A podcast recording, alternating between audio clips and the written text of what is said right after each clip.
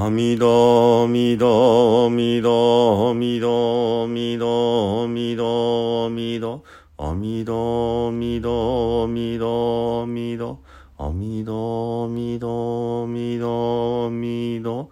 阿弥陀仏阿弥陀仏ナム阿弥陀仏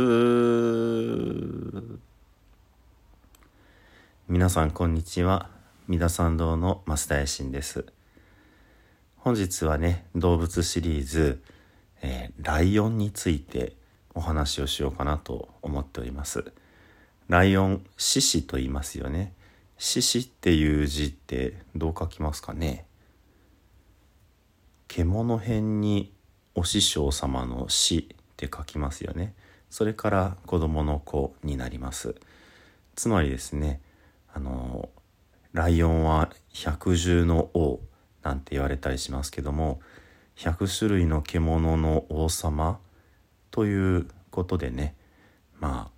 獣の中のお師匠様というような言葉の由来かなと思います。実際獅子という言葉に、えー、獣編がない書き方もあるんですね。つまりお師匠様と子供の子。まあ子供の子の方にはそのいろんな意味がありますよ。本当に子供という意味もありますし男という意味もあります。まあ今の日本語では女の方にねつける、まあ、微笑としてね何々子ちゃんっていう風になってますけどもあの男という男の微笑でもあるわけですね。なので獅子というのは立派なとても立派な先生というような意味にもなるわけです。そういうえー、人の師匠である存在の獣版が、まあ、ライオンということになるかと思うんですね。で実際に前回のクマも大変恐ろしい動物でしたがライオンこそ本当に恐ろしいまあ人食いって呼ばれたりもねする獰猛な生き物なわけですね。なので百獣の王いろんな獣がね恐れをなして従ってしまうというのもまあ当然言えなきことではないと言えるわけですけれども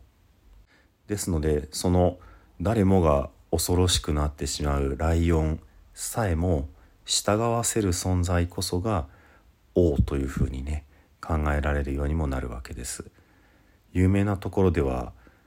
ギリシャ神話の英雄ヘラクレスヘラクレスはね素手でライオンをまあ、殺してそのライオンの毛皮をまとってライオンの頭のねあの毛皮の冠をかぶったっていうふうにね言われています。ですのであのライオンさえも殺してしまうような恐ろしいまあ誰もかなわない存在そんな風にね一種の王様が誕生していくわけですね。前回の熊は、えー、森の王として追い落とされて人間にとって変わられた存在でしたけれどもライオンの方は動物を従わせる恐ろしいもの。なのでその一番恐ろしいものをやっつけたものがさらにその上の王に君臨するというようなね考え方もあるわけです。西洋のね貴族たちの紋章エンブレムの中にもこの獅子が大変使われているわけですね。あの向かい合った獅子がこう吠えていてその真ん中にお家のマークがあるとかね。つまり、えー、恐ろしい獅子を従えるということはさらに超越した存在であるということで絶大的な存在として君臨することができるわけですね。例えばピラミッド。ピラミッドにねスフィンクスがその門番として守っている。まあただのライオンではなくってね人の顔をした非常に賢いライオンなわけですけどもまたライオンを体の一部とする化け物というのもたくさんいますね。グリフォンですとかね。ワシの頭にライオンの体蛇の尻尾。そういうものたちというのはですね恐ろしい強いライオンさえも取り込んでさらにま改造された存在であるわけですね。そういう恐ろしいものというのをまあ人間が考えられる限りの最高の存在最高の恐怖を与える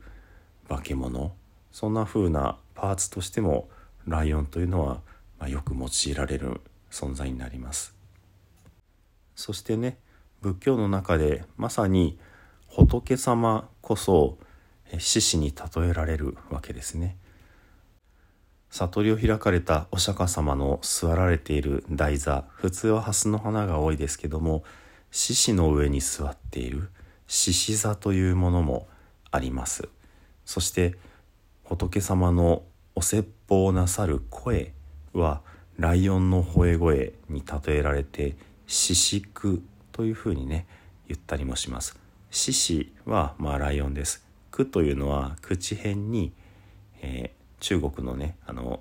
儒教を始めた孔子さんの「孔」という字を書いて「吠える」という字になりますけど口辺に「孔」でね「獅子句」というふうに読みます。説法四宿というような言い方でねその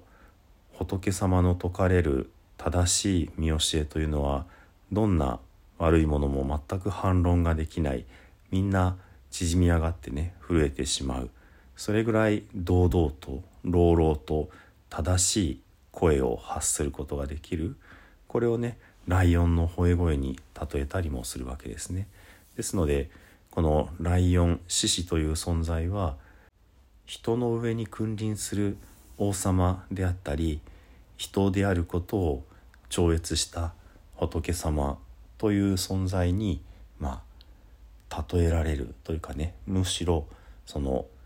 仏様ですとか王様が従えることでライオンを上回る存在獅子を上回る存在なんだというふうにね認識されたりするわけですね。この従えるということで言えば神社の狛犬という存在もね神様をこう守るそれから悪いものが入ってこないように睨みを利かせる沖縄のシーサーでもそうですよねこういうふうな存在というのはまあ飼いならされたライオンそのライオンの持つ凶暴性をコントロールしてその凶暴性は外の敵に対してのみ向けられるこういうふうなねあり方になってくるかなと思います。そしてもう一つだけねライオンで仏様の中で何と言ってもねお話ししなければいけないのが文殊菩薩様ですね。文殊菩薩様は知恵の菩薩様であってそれからお釈迦様に仕える2人の菩薩様の一人としても考えられます。釈迦牟尼仏を中心に文殊菩薩それから普賢菩薩。で文殊菩薩は知恵の菩薩様であり普賢菩薩様は精進であるとか信じる心信心であるとかね。そういうことを表すというふうに言われています。その知恵を表す文殊菩薩様がライオン獅子の上にまたがり鋭い剣刀を持っているわけですね。普賢菩薩様は象に白い尊い大きな象に乗られるわけですけどもそして合唱の姿が多いですね。その信じるという心精進努力していくという心は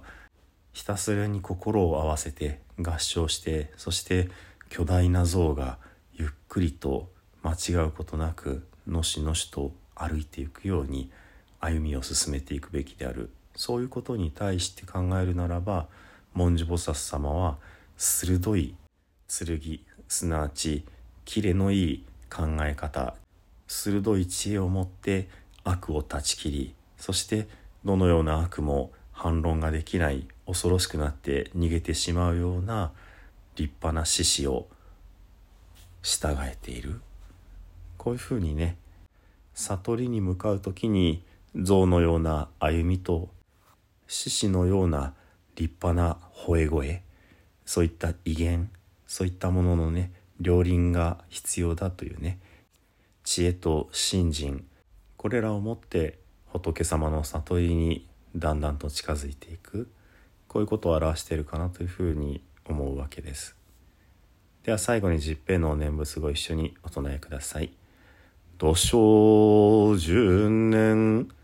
ナムアミダブナムアミダブナムアミダブナムアミダブナムアミダブナムアミダブナムアミダブナムアミダブナムアミダブツナムアミダブ